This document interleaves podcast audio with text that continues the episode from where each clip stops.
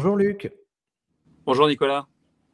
Alors, euh, Luc, Luc Leroy, ravi de te recevoir sur euh, Comptoiria. Donc, euh, Luc, toi, tu as, évolué dans la Silicon Valley depuis 20 ans, tu as évolué chez Adobe, puis donc tu as monté une startup dans la robotique, tu as travaillé chez Tesla euh, ce qui nous intéresse beaucoup en tant que directeur de la branche automation, euh, et ensuite sur le, projet de la Gigafactory euh, à Shanghai.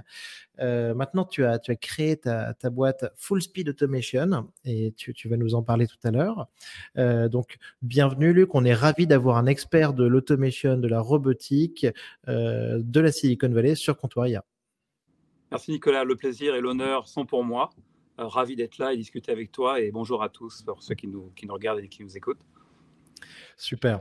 Euh, alors, Luc, première question. Euh, comment est-ce que tu as senti le, mouvement de l'IA générative en fait ces derniers mois dans, dans la vallée?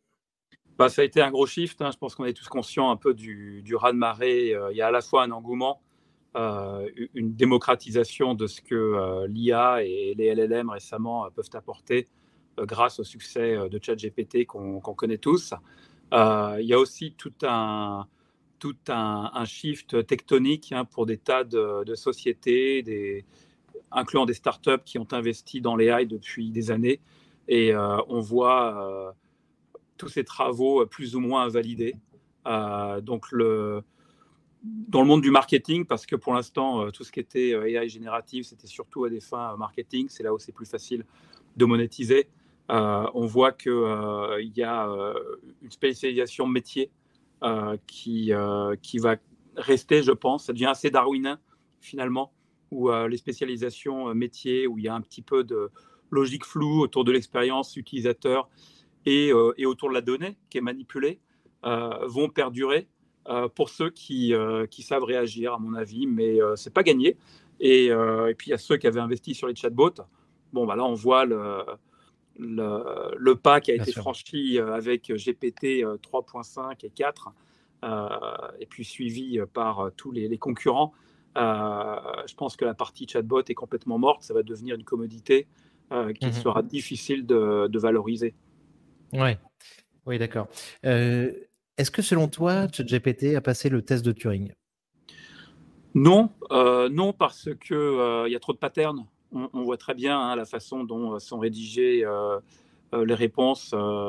il suffit de voir comme il est relativement facile de distinguer GPT 3.5 ou GPT 4. On peut sentir le, comportement. donc on est encore loin. alors après, le, test de Turing, il est intéressant parce que là, on parle quand même du, du NLP. Donc mhm. c'est là où la barre est la plus haute. Euh, si c'était une machine comme un, Mechanical Turk, euh, peut-être qu'effectivement, ce serait beaucoup plus difficile de comprendre qu'on a affaire à une IA plutôt qu'une euh, intelligence. enfin, je me comprends qu'on aurait affaire à une IA plutôt qu'un humain. Voilà, une intelligence humaine. Bien sûr, bien sûr, tout à fait, tout à fait, Luc. Je vois très bien. est-ce que tu peux nous raconter un petit peu, Luc, comment est-ce que tu es arrivé chez Tesla?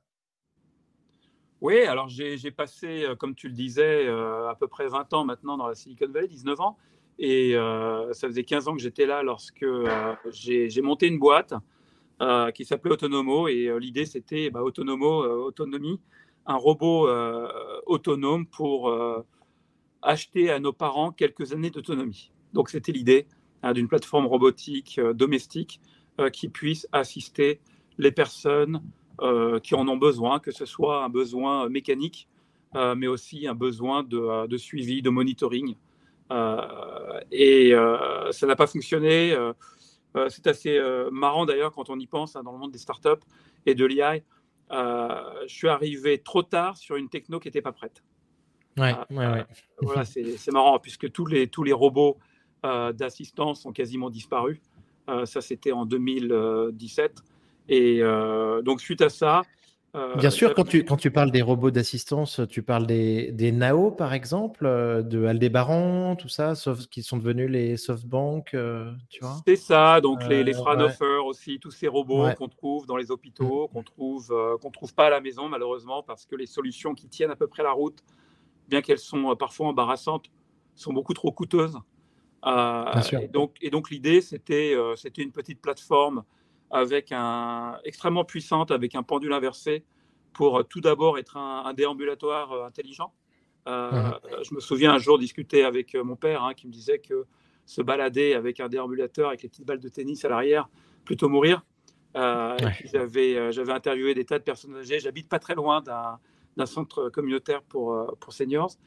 Et donc l'idée, c'était une plateforme un peu à la R2D2 hmm. Sur laquelle on puisse se tenir, qui soit capable de, de, supporter des charges assez lourdes, d'interagir avec les individus et puis de les monitorer.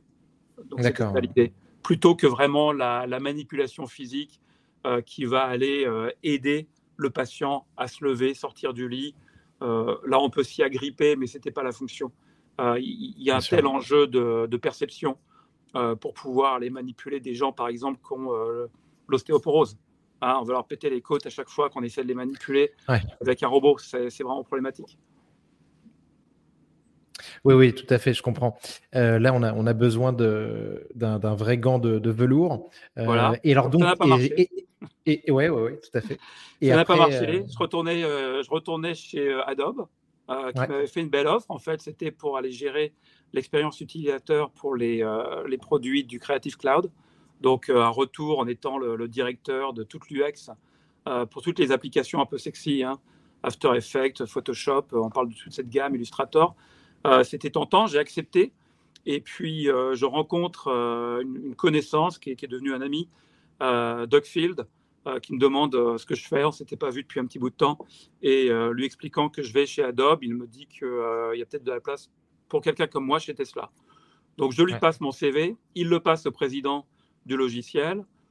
Là, je suis quand même très impressionné par leur capacité à mettre en place une équipe pour interviewer. Et en 36 heures, je reçois une offre que j'ai accepté parce que euh, j'étais un early adopter de Tesla, puisque j'avais commandé ma première Model S en 2012. Euh, donc, croyant, pratiquant, euh, je me suis dit, après tout, il y a quand même quelque chose à faire.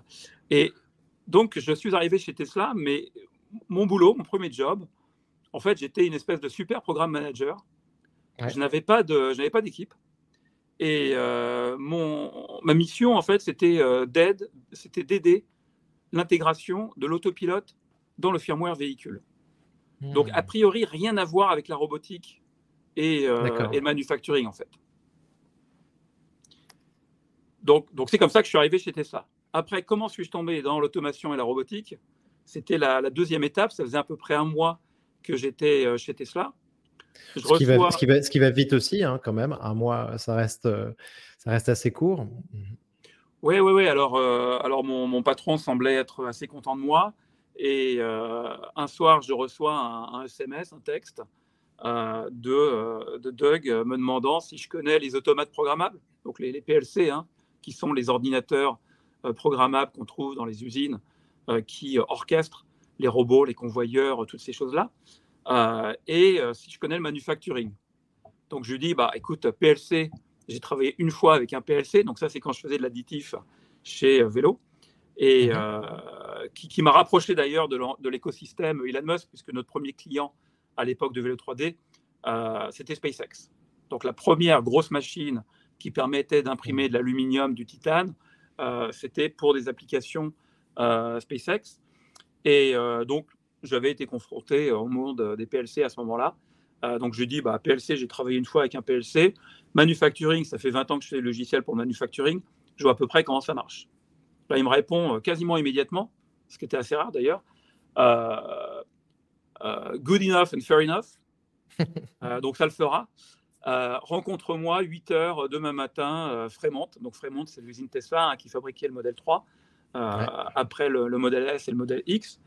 À l'époque, on avait du mal à fabriquer 2500 véhicules par semaine, alors que ça faisait un an que Tesla devait être à 5000 euh, par semaine. Donc, euh, il y avait un, vrai problème de, fabrication. Et euh, donc, j'y vais. à ma surprise, Elon Musk est là.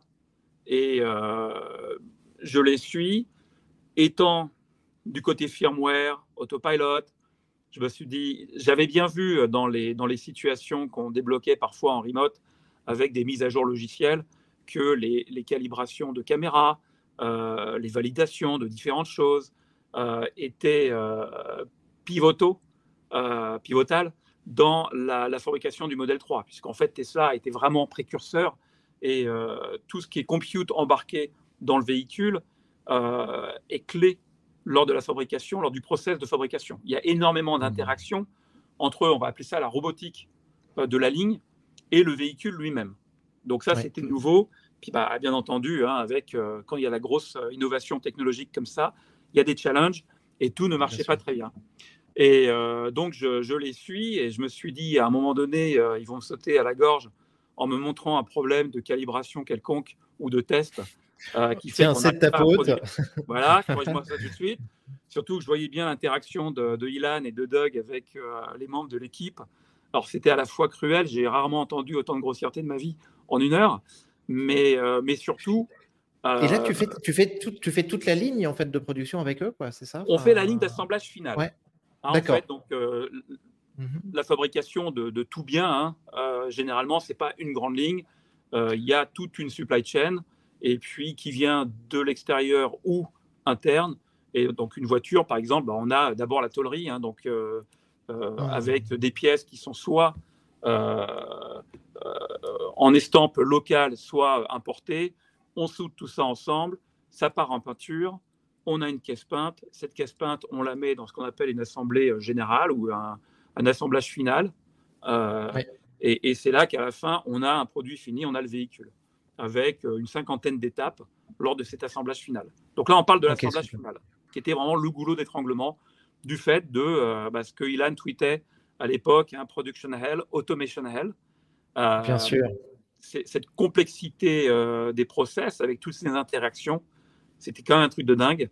Euh, et bah, surtout, ça ne tournait pas. Donc, je les suis.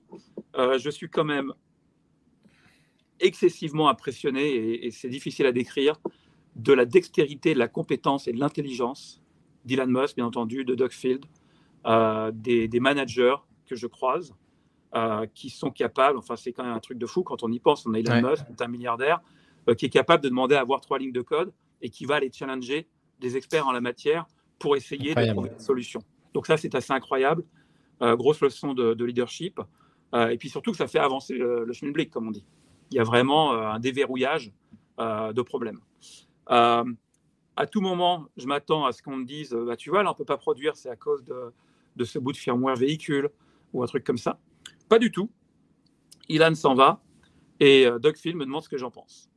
Et là, je suis assez euh, embarrassé parce que je viens de voir un truc, je viens d'assister à quelque chose d'unique, ultra haute densité, très complexe, très compliqué. Et puis, bah, Doug Phil, c'était le Chief Engineering Officer, donc c'était un peu le numéro 3 euh, de la bande. Hein. et je sais que c'était lui un peu le designer du modèle 3. Donc je, je me doutais qu'il avait quelque chose à voir avec le design du process. Donc, je suis quand même prudent. Je dis, c'est très dense quand même. Et euh, là, il, me dit effectivement, on est allé un peu trop loin. Euh, alors, acceptes-tu le, job? Do you take the job? Il me dit comme ça. Là, je suis un peu bluffé. Et euh, je dis, écoute, ça fait un mois, un mois et demi que je suis chez Tesla. de quoi parles-tu? Ah oui, j'ai oublié de te dire, hier soir, je t'ai texté parce que Ilan a licencié le directeur de l'automation et on cherche un, un remplaçant par intérim le temps qu'on trouve un nouveau leader acceptes-tu euh, ce rôle-là pour les quelques mois, le temps qu'on trouve un nouveau, un nouveau leader?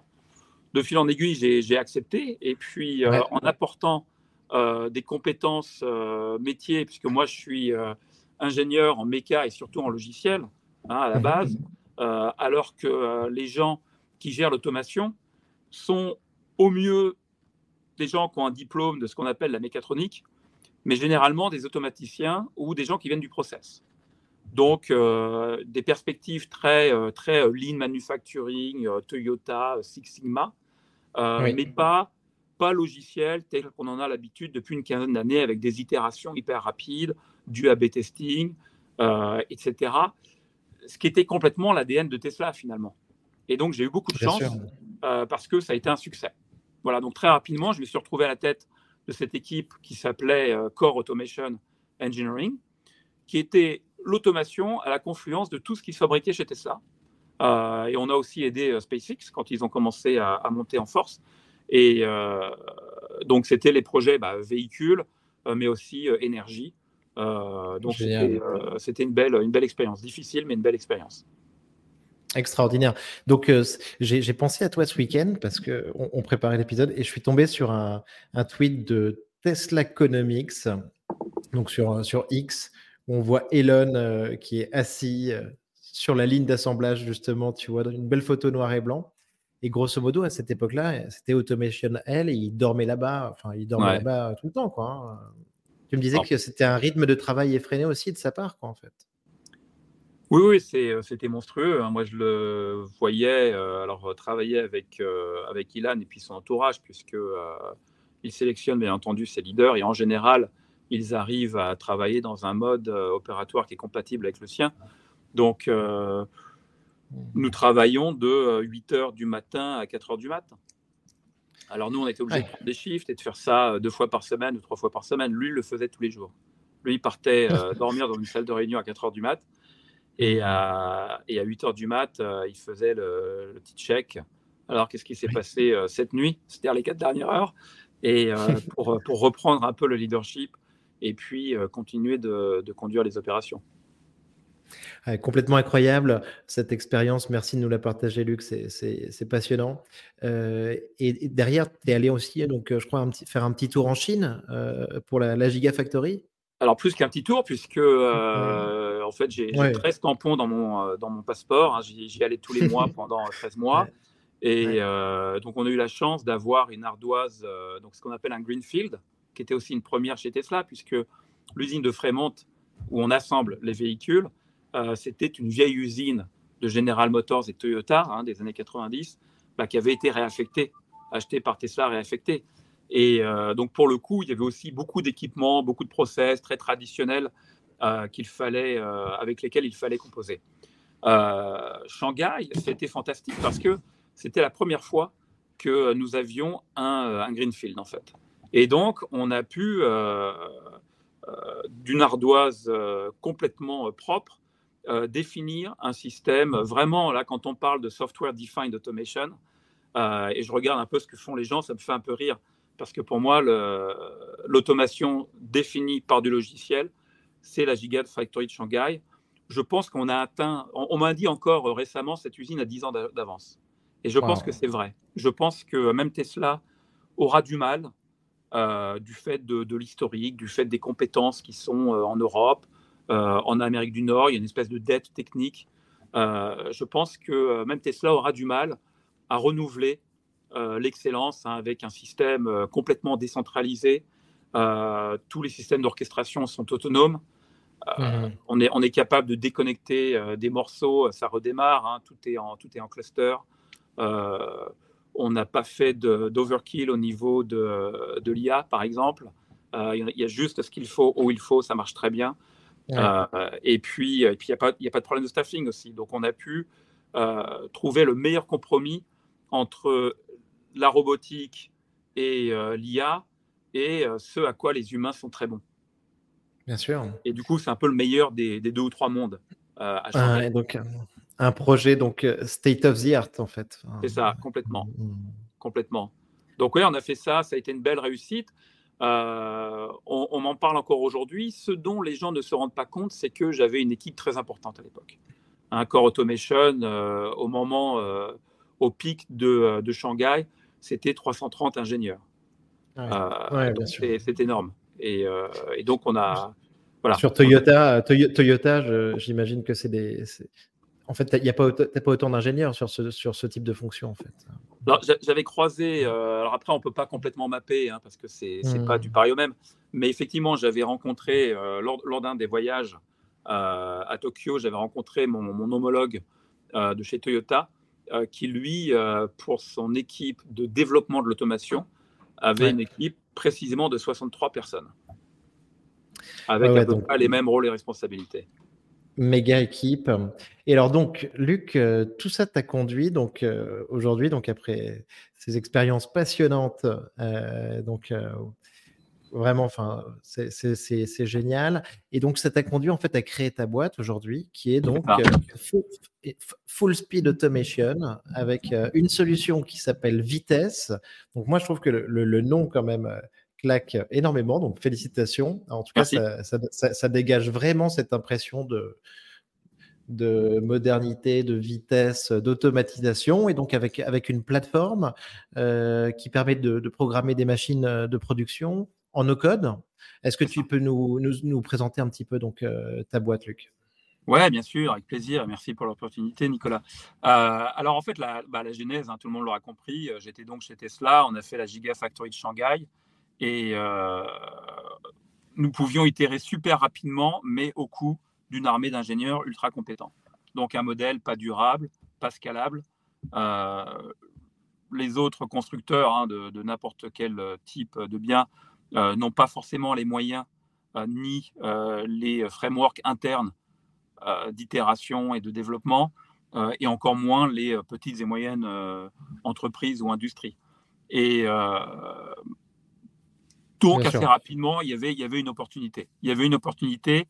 Et bah, comme déjà, il fallait beaucoup de monde, il fallait mettre de l'automation. Donc, il fallait mettre de l'automation pour produire l'automation. donc, du no-code et de l'intelligence artificielle. Avec, euh, j'avais beau prendre le problème par tous les angles, j'étais ça, mhm. hein, j'avais une équipe de gens super compétents, euh, j'avais en tout, on avait une vingtaine de personnes euh, qui étaient vraiment des brutes de l'IA. Hein. Et, tu, connaissais l'automation L, tu connaissais le, le goulot d'étranglement par cœur. C'est ça. C'est ça. Tu avais, les meilleurs avec toi, tu avais les meilleurs avec toi, tout à fait. Exactement. Et euh, malgré ça, on était toujours heurté à l'interface entre la machine et le logiciel, entre la machine et l'IA. Euh, et, dans cette industrie qui a longtemps été pilotée par, euh, par des humains, une interface utilisateur, on l'appelle une IHM, interface humain-machine. Donc c'est presque symptomatique en fait, c'est très révélateur de cette industrie. Et, là, ce qu'il fallait, c'était bah, une couche d'abstraction euh, qui permettait euh, d'aller euh, automatiser par le biais, comme le HAL hein, qu'on a sur nos ordinateurs, pour pouvoir piloter tout l'équipement en no-code, bah, de la même façon que depuis 10-15 ans, on développe des applications web, Android, iPhone, etc., Windows et Mac, souvent avec la même code base, euh, et euh, on appuie sur un bouton et ça se déploie. Donc vitesse, ça fait ça. Vitesse, ça fait ça, mais avec quelque chose en plus, qui est que euh, ça connecte, ça caractérise tout ce qui est connecté à vitesse. Donc par exemple, sur LinkedIn, on a posté récemment, si notre audience va sur la page de, de Full Speed Automation ou de Vitesse Automation sur LinkedIn, on a une vidéo où on manipule un robot qui a une quinzaine d'années euh, en NLP. Euh, là, pour le cas échéant, échéant pardon, on a utilisé OpenAI. Donc, trop cool. Hein, voilà. Donc, on caractérise tout ce qui est connecté à vitesse. Euh, on crée le modèle et donc on est l'interface entre. C'est une interface. C'était une interface en fait. voilà. Voilà. Une interface repensée. Mmh. C'est l'interface repensée avec par-dessus bah, des outils hein, de productivité qui permettent de programmer tout ça incluant le jumeau numérique. Donc on peut aller euh, créer, importer euh, le CAD qui représente l'équipement, euh, le caractériser, l'apprendre, en fait, faire du training ou de l'augmentation sur une, une, LLM, et puis ensuite pouvoir manipuler ce, ce, robot, ce convoyeur, quoi que ce soit. Aujourd'hui, on est en mode encore assez manipulatif. Euh, et on commence à faire euh, du génératif, euh, puisqu'on peut aller, lorsqu'on travaille avec un jumeau numérique, donc la partie cyber, hein, et qu'on peut voir la 3D, la 3D n'est qu'une représentation qui permet d'assouvir la perception de l'humain finalement pour comprendre ce qui se passe. On peut aussi passer en mode génératif. Montre-moi ce qui se passe si j'avais un convoyeur à tel endroit et montre-moi si le robot était jaune et qui faisait 2 mètres de haut euh, est-ce que je pourrais accomplir un pick and place, c'est-à-dire aller chercher un objet à un endroit donné et euh, le déposer euh, à la volée sur un convoyeur en mouvement? Et donc là, le LLM commence à être capable de résoudre des cas comme ça. Donc ça, c'est vitesse. Ça, c'est extraordinaire, euh, euh, En, préparant l'épisode, tu, tu m'as dit un truc, tu m'as dit que vous aviez travaillé un peu sur un, fine-tuning de, de, du 3.5 turbo, de GPT 3.5 turbo, sur les robots. Euh, et, tu, et tu vois, je me suis, je me suis dit, waouh, c'est, un nouveau monde. je ne suis pas un expert de, de la robotique ni, ni, des chaînes d'assemblage, mais je me suis dit, ça m'a, ça m'a sauté aux yeux être en, conversationnel en fait hein, et en langage naturel potentiellement, tu vois, avec euh, avec euh, tout ça. Et après, tu m'as dit que finalement, bah, c'était c'était peut-être euh, quand même compliqué aujourd'hui, quand même. Alors, alors peut-être que c'est aussi notre, notre contexte. Hein. Donc, dans le cadre des, des manipulations de, de robots industriels, c'est la meilleure illustration parce que tout le monde comprend ce que c'est qu'un robot multisaxe. Hein. Donc, c'est un bras articulé très puissant, très précis, euh, qui se programme encore avec des outils euh, des années 90, malheureusement. Euh, ça, c'est la réalité des choses. Et, avec plein de, plein de, de drivers, quoi, en fait. comme, ouais, généralement, il y a ce qu'on appelle un. Alors, je, suis honteux, je ne sais même pas comment on hmm. appelle ça en français, un petit pendant. Donc, c'est une espèce d'ardoise qu'on tient avec des boutons. Il y, a, il y a comme des boutons derrière pour assurer la sécurité, pour être sûr qu'on a bien les deux mains dessus. C'est un peu pour la, pour la safety. Hein. et puis, il y a des petits boutons pour déplacer chaque axe un par un. Et on peut aussi coder. On peut coder dans un langage qui ressemble à une version euh, très minimaliste de Pascal, sans mmh. boucle. Donc il n'y a que des jumps. Hein. Donc on peut que sauter à des labels. Donc on ne peut pas faire un for ou un while. Euh, donc c'est quand même très restreint. C'est comme ça qu'on programme les robots aujourd'hui. Euh, c'est pour ça qu'il y a les cobots dont on parle aujourd'hui qui permettent de manipuler le robot parce qu'il est, mmh. il est peu puissant, il est safe. mais ça ne permet pas vraiment de résoudre la programmation. Donc, donc, ce qu'on voulait faire, nous, c'était piloter un tel robot avec euh, GPT 3.5. Hmm. Voilà. Euh, et, en fait, il y a une grosse compétence euh, métier hein, qui est manquante dans GPT. GPT ne sait pas manipuler un robot. GPT a, des, a, des, connaissances vis-à-vis de la manipulation de robots. Voilà. Et donc, on s'est dit que bah, toute la partie géométrie computationnelle dans l'espace, par exemple, GPT est particulièrement mauvais à ça. Euh, on savait aussi que les LLM sont assez nuls en maths. Je ne pensais pas que c'était aussi grave. Euh, donc, en fait, on a commencé à faire du fine-tuning bah, pour essayer de créer des. augmenter des modèles avec ces fameuses compétences métiers. Qu'est-ce que c'est qu'un pick and place, par exemple? Donc, GPT sait très bien ce que c'est qu'un pick and place, n'a aucune idée de comment résoudre un pick and place.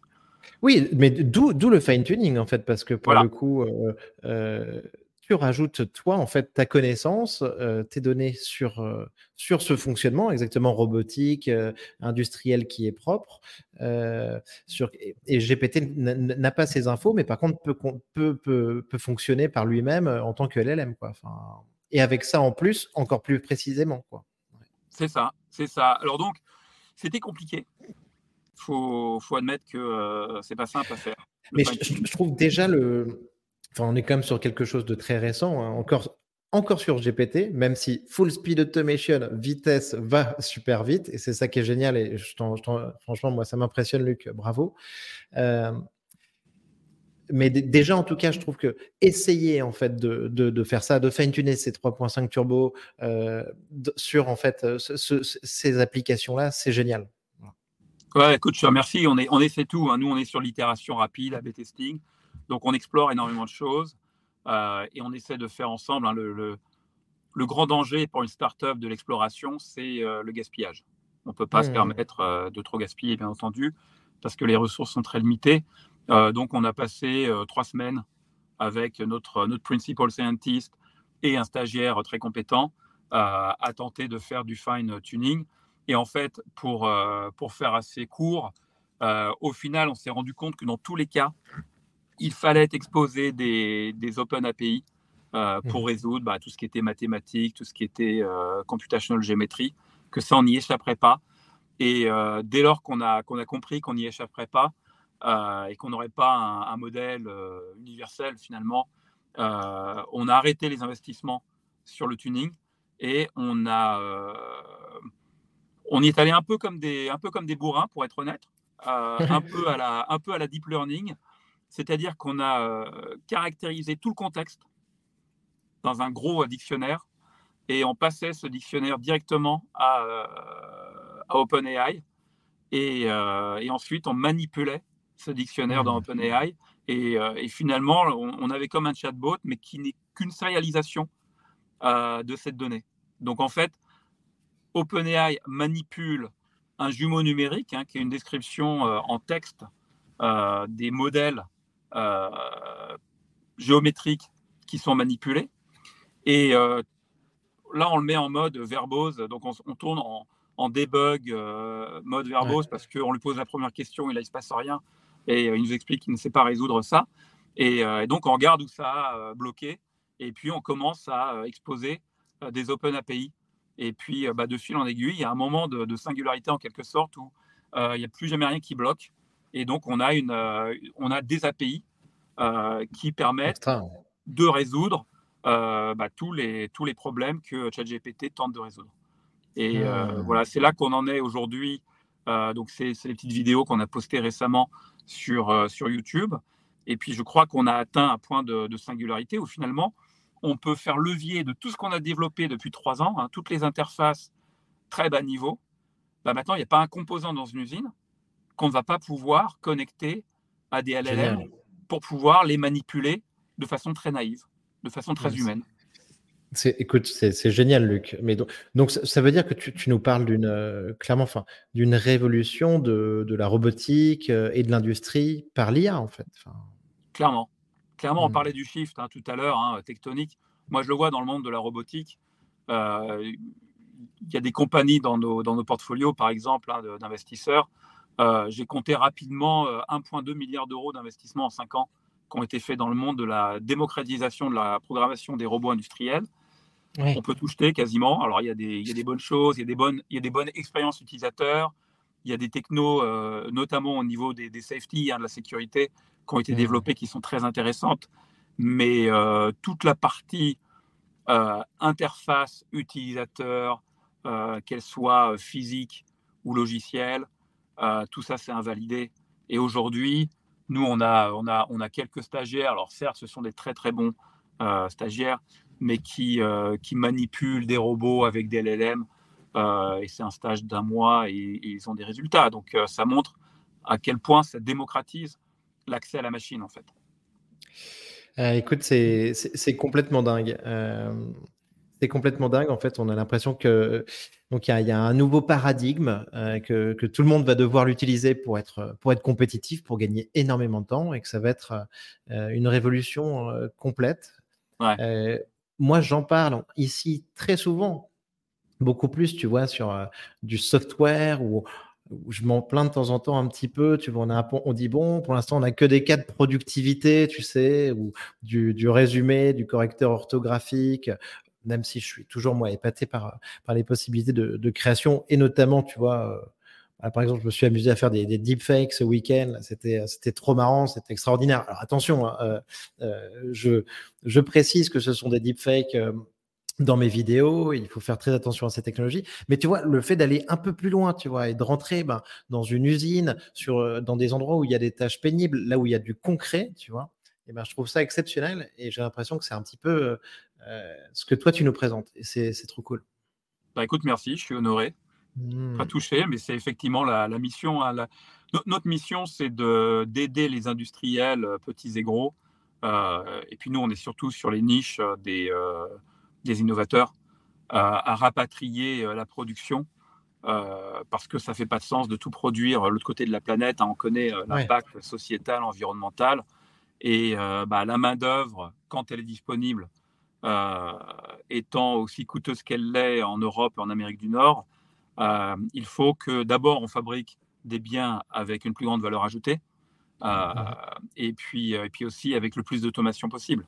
Donc, euh, l'enjeu, c'est d'utiliser ces technos émergentes euh, pour révolutionner euh, l'automation et rendre à la France, l'Europe, l'Amérique du Nord un peu une souveraineté au niveau de la production. Bien sûr, bien sûr. Non, non, mais donc c'est un, un, enjeu hyper important. Bah, Macron, ici en tout cas, on a, on a, on a parlé très fortement hein, de, de, de, de, redévelopper cette capacité de production hein, euh, qui nous a complètement échappé. Euh, donc écoute, c'est super. Euh, et donc bravo Luc. donc pour continuer, je te disais que moi, je m'intéressais pas mal au, enfin, tout le monde, aux, robots humanoïdes, alors qui font, euh, qui font, qui font un peu peur, hein, euh, entre guillemets, ils font, parce qu'on se rapproche, on se rapproche de l'image Terminator, évidemment, donc sur le grand public. Par rapport à la génération sur laquelle toi tu travaillais et la génération précédente, moi je vois, quand même des, donc, des, choses qui me semblent intéressantes qui arrivent. Donc il y a, Boston, Dynamics, avec Atlas, donc ça on en entend parler depuis un moment, mais ça reste en tout cas sur la démo très impressionnant. On a Optimus de Tesla, où là, ben, pour le coup, ce que je trouve intéressant, c'est que c'est potentiellement euh, la capacité en fait d'industrialiser la production de ces robots et d'itérer aussi sur, euh, sur les différentes versions. Euh, en mode Optimus 1, 2, 3, 4, comme les iPhones. Il y a une boîte qui s'appelle Unitree, qui a réalisé des, des, quadrupèdes. Alors moi, mon, mon fils est, fan de chiens robots, tu vois. des quadrupèdes, on te dit que c'est un petit peu ce que DJI avait fait pour les, les, drones. Et après, il y a une boîte qui s'appelle OneX qui est backé par OpenAI directement, avec un robot qui s'appelle Neo. Euh, et donc, on peut imaginer donc qu'il va être très très proche et utiliser au maximum euh, les modèles GPT. Euh, je, voulais, avoir un petit peu ton, ton sentiment là-dessus, Luc. Parce que je me dis que moi, en tout cas, j'imagine que dans les d'ici six mois, tu vois, c'est un truc qui prend du temps. Je serais pas étonné qu'il y ait une forme de, de boom. Voilà. Ouais, c'est possible, hein, mais c'est complètement possible. Euh, après, alors sur, euh, sur les premières applications euh, qui sont bah, de l'assistance à des tâches pénibles ou dangereuses, mmh.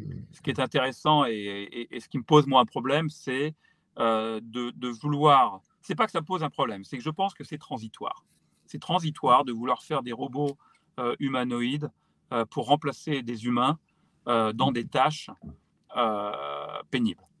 Hein, La mmh. fabrication, je sais pas, euh, aller travailler dans les mines, toutes ces choses-là. Bon, euh, pourquoi pas. maintenant, ce qu'il ne faut pas oublier, c'est que tout le matériel, tout le manufacturing, tout ce qu'on manipule a été adapté à l'humain. Donc quand on, quand on dit, par exemple, dans le monde du manufacturing que je connais bien, DFM, un Design for Manufacturing, Apple sont les maîtres. on design quelque chose qui sera le plus joli possible, le plus fini possible, euh, tout en assurant que ça puisse être euh, produit de façon euh, répétitive à 99,999% avec la même qualité. Et c'est ce répétitif qui est, très difficile à obtenir. Et eux en sont les maîtres.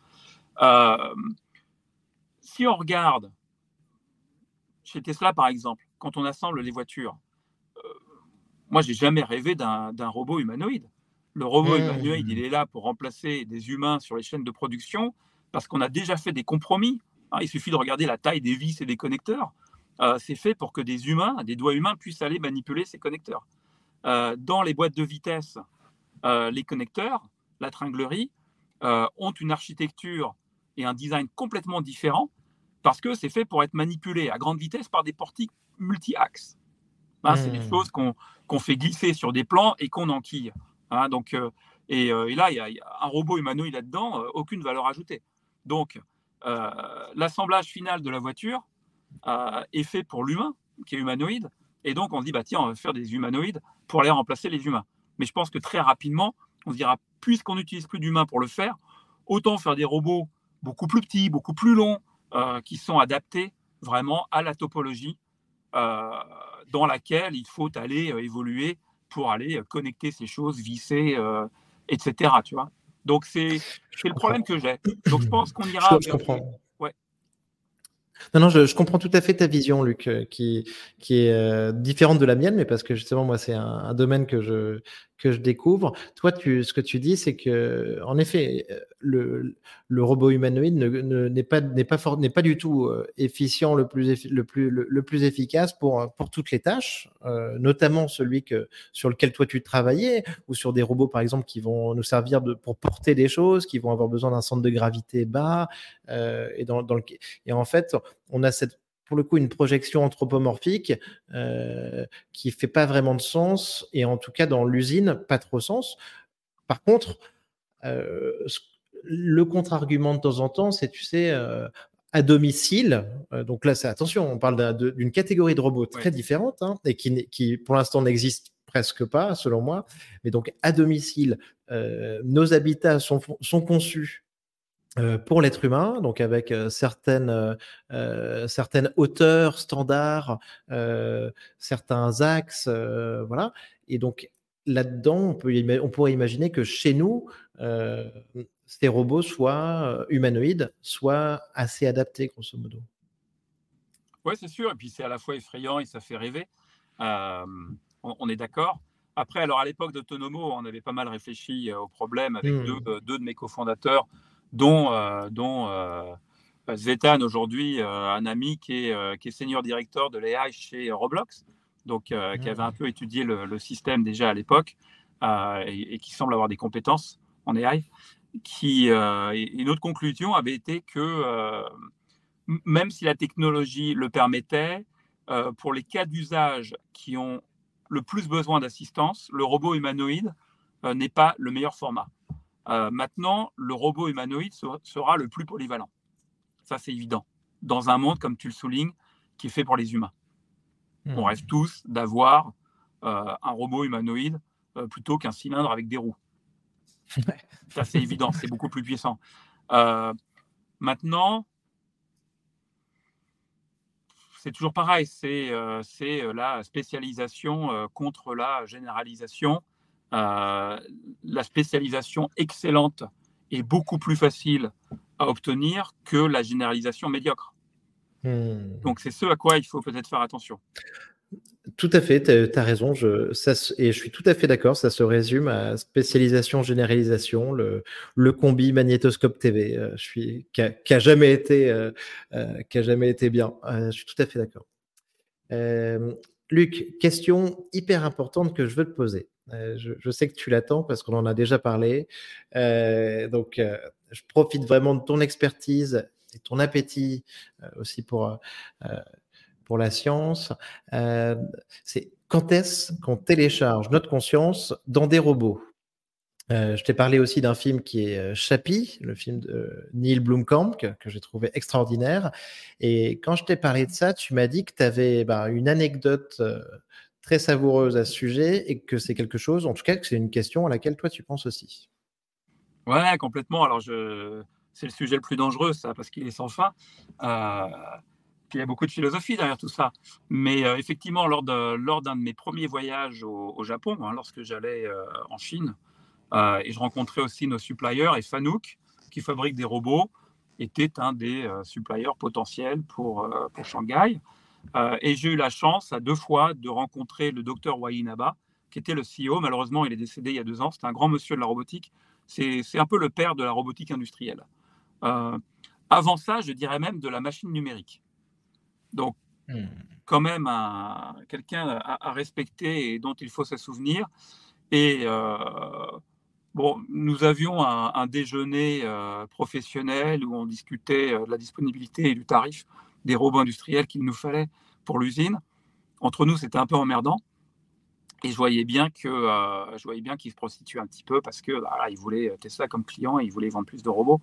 Euh, et à un moment donné, euh, je lui demande si on peut parler de choses un peu plus un peu plus privées. Et il dit avec grand plaisir. Et, et, je lui pose justement la question, à savoir quand pense-t-il que la robotique, la perception, la, la connectivité auront atteint un, point de singularité euh, qui, euh, euh, bah, qui nous donnera envie de projeter notre expérience au travers de robots. Voilà. Et alors, il y a eu, eu d'abord un petit quiproquo parce que en robot industriel, la singularité, c'est lorsque le robot a un, angle mort et ne sait plus dans quelle direction aller. Donc, par exemple, un bras articulé à qui on demande d'aller derrière, il y aura une décision de rotation à un moment ou un autre qu'il faudra prendre et le robot n'est pas capable de la prendre. Il est bloqué. Hmm. C'est ce qu'on appelle une singularité, curieusement. Voilà, donc il y a eu euh, un petit quiproquo pendant cinq minutes qui était assez euh, euh, rigolo.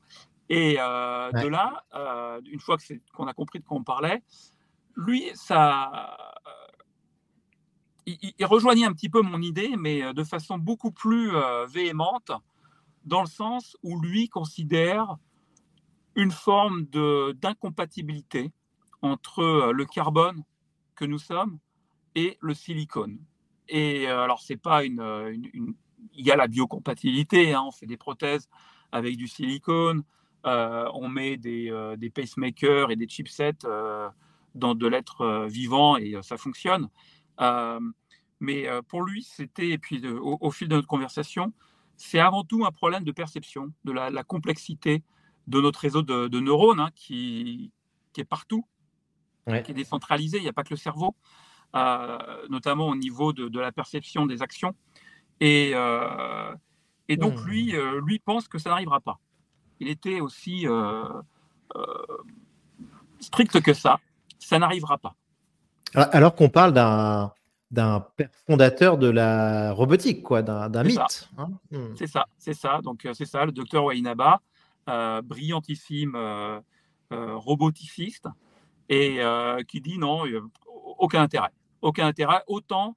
Et alors notre conclusion hein, avait été, ce sera plus facile de se projeter bah, dans la matrice, hein, dans, le, dans le jumeau numérique, de façon complètement euh, digitale. Euh, mhm. et puis, quitte à, quitte à se défaire de notre enveloppe charnelle pour une expérience, euh, autant que ce soit complètement transcendantale et déconnectée. Et autant le faire sans toutes les contraintes physiques que des robots nous imposeraient. Même si ça donnerait des super pouvoirs, parce qu'on pourrait avoir des forces et une invulnérabilité que nous n'avons pas autant le faire dans un monde euh, qui, ressemblerait plus à, Ready Player One, un jeu vidéo, euh, où là, tout serait possible. Euh, c'était son, son point de vue et je suis assez d'accord avec ça. Hmm. Mais donc là, tu, imagines en disant ça la, possibilité, par exemple, de faire un, un clone de notre, un clone total, un jumeau virtuel total de nous-mêmes, et que ce soit en fait ce jumeau, ce clone, euh, qui, euh, euh, qui nous remplace, en fait, grosso modo alors ça, c'est une question, c'est là où après on part un peu dans la, dans la philosophie. Est-ce que nous cloner, nous serions connectés mais la pensée est-elle la nôtre ou alors on subit une expérience avec une pensée qui est le miroir de la nôtre?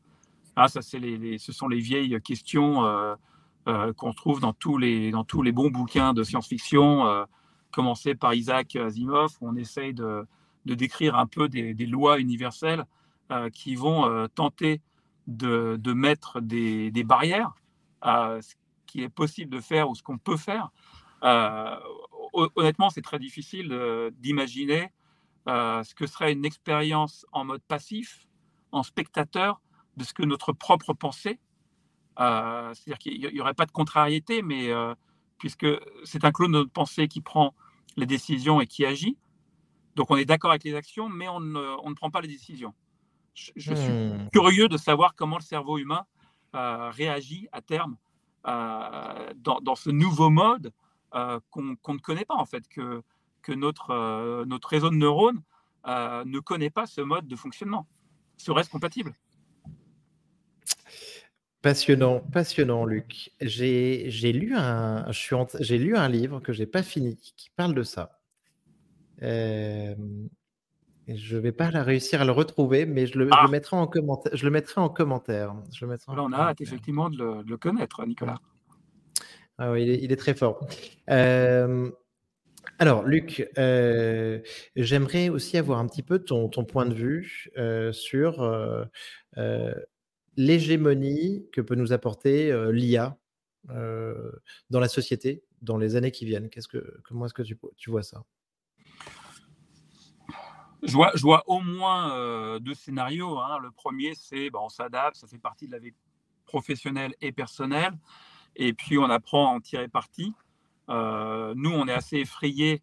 nos enfants ne le sont pas parce que ça fait déjà partie de la vie. Moi, j'ai un jeune j'ai deux fils hein, qui ont 17 et, 20 ans. Mon fils de 20 ans est stagiaire, travaille sur vitesse.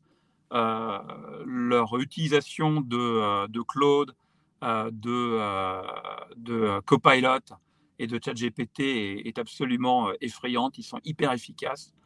Ils savent remettre les choses en, question.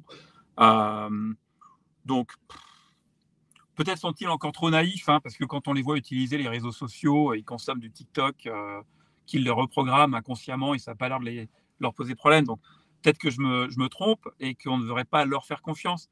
Euh, et je pense que c'est à nous de leur transmettre un peu des technologies et des règles pour éviter, euh, la dérive. Donc ça, c'est le euh, premier scénario. On continue, il y aura des régulateurs raisonnables, et puis beaucoup d'éducation, et puis bah, le monde va changer. Et il faut s'y faire, mmh. comme il est en train de changer. Le deuxième, c'est on le voit déjà avec, en gros, on va, on, sait déjà que, en gros, GPT 5 sera interdit. Enfin, c'est ce que je commence à lire entre les lignes. Donc, on, peut sentir que les régulations vont limiter, voire interdire euh, l'usage trop important de l'AI dans certains contextes ou pour certaines applications. Et ça, je pense que euh, c'est très, très probable. Ou alors, dans ce même scénario, euh, ça va tellement partir en vrille parce que humainement, on est, quand même, on est quand même très capable de faire des trucs idiots. Hein. Il suffit de voir comment, sur l'environnement, on continue de promouvoir la croissance parce que tous nos modèles de, retraite sont euh, bloqués là-dessus. On sait qu'on va dans le mur, mais on continue. Donc, euh, on est aussi très capable de faire des, choses assez idiotes. Donc, il, est possible qu'on aille aussi dans le mur et que euh, il suffit aussi, bah, voilà, je parlais d'environnement, l'énergie. Hein, moi, je le vois. On a une démo OpenAI qui est très très sexy. On manipule des robots, on le challenge. il apprend le comportement de l'utilisateur. je crois que ça nous coûte 2 ou 3 euros par démo qui dure 20 minutes. Et euh, j'ai plus en tête euh, combien de CO2 ça représente chaque euro euh, d'OpenAI, mais c'est pas négligeable. Donc ça veut dire que si on se met à utiliser de l'AI comme ça avec des LLM dans tous les sens, il faut repenser notre façon de, de, mettre du compute à disposition. Alors peut-être qu'on va mettre des, peut-être qu'on aura du compute dans l'espace. Hein, Bien sûr. absolu, et puis c'est comme ça que ça fonctionnera. donc c'est un peu les deux grands scénarios. Le premier, on va s'adapter, ça évolue, ça ira. Le deuxième, soit on se met dans le mur, soit il y a des régulations euh, très restrictives qui vont euh, limiter l'impact de l'AI. Mmh, bien sûr, Luc. Euh, merci beaucoup pour ces scénarios. Pendant ce temps-là, j'ai réussi à retrouver mon bouquin, La cité des permutants de Greg Egan. D'accord. Qui est, assez mythique, mais je te dis, il n'est pas facile. Hein. Être une copie de soi-même, est-ce continuer à être soi-même? C'est la question que se, que se pose Paul Durham, tandis qu'il multiplie ses doubles informatiques. Et il fait une découverte bouleversante, c'est qu'un univers virtuel conçu d'une certaine façon n'a plus besoin d'un support matériel pour exister. L'univers réel peut disparaître, le virtuel poursuivra son expansion éternellement. Euh, en tout cas, euh, je, te le recommande, c'est très intéressant. Est-ce que toi, tu as, un bouquin à nous partager ou un film, euh, Luc? Alors, un bouquin, parce qu'il c'est celui qui m'a mis le pied dans, dans, la modernité et la SF. c'est Hyperion de Dan Simmons. Je devais avoir 16 ans quand il est sorti. Et puis, il y avait vraiment un gros gap spirituel, technologique, euh, mais basé sur du possible. Contrairement à, aux Star Wars et compagnie que je pouvais consommer euh, étant euh, adolescent. Mmh. Par exemple, il y avait ce qu'on appelait les, les persocom, hein, qui était un, un, ordinateur implanté dans le bras avec une puce dans le cerveau. Bon, ça ressemble beaucoup à une Apple Watch finalement. Mmh. Et bon, il n'y a pas l'implant encore dans la tête, mais ça va venir. voilà, il y avait des, mmh. des, des voyages dans l'espace-temps avec des êtres qui vivent sur des fréquences et des périodes euh, différentes. Donc des êtres extrêmement rapides, hein, qui se déplacent en microsecondes, euh, donc beaucoup plus rapides ou beaucoup plus lents que nous.